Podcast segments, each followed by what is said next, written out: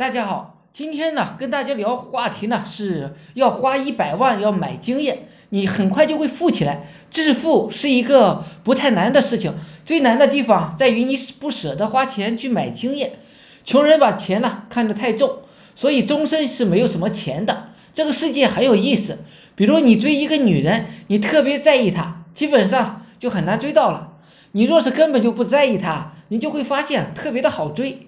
金钱呢也是如此，你越是不看重金钱，玩着玩着也就有钱了。其实很多人呢都能拿出一百万，但是他们的现金啊要通过一辈子的努力，也很难超过五百万。那么要超过五百万容易吗？非常的容易，只要你舍得花这个一百万来买经验。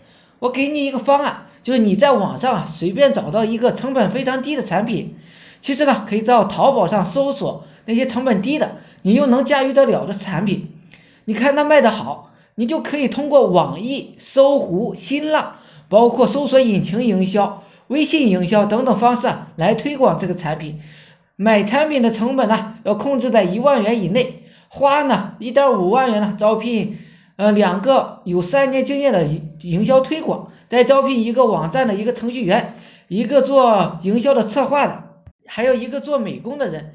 每个人呢，平均工资是一万五，一共是五个人的团队，加上你呢是六个人，每个月消耗控制在是十万元，呃，一百万就可以花十个月，至少有七个月可以拿来犯错。你在这个七个月内啊，要吸收到大量的经验，而且你招聘的人呢，都是要有经验的人，你只要是不是特别的蠢啊，愿意钻研，也就虚心学习啊，这个每个人呢。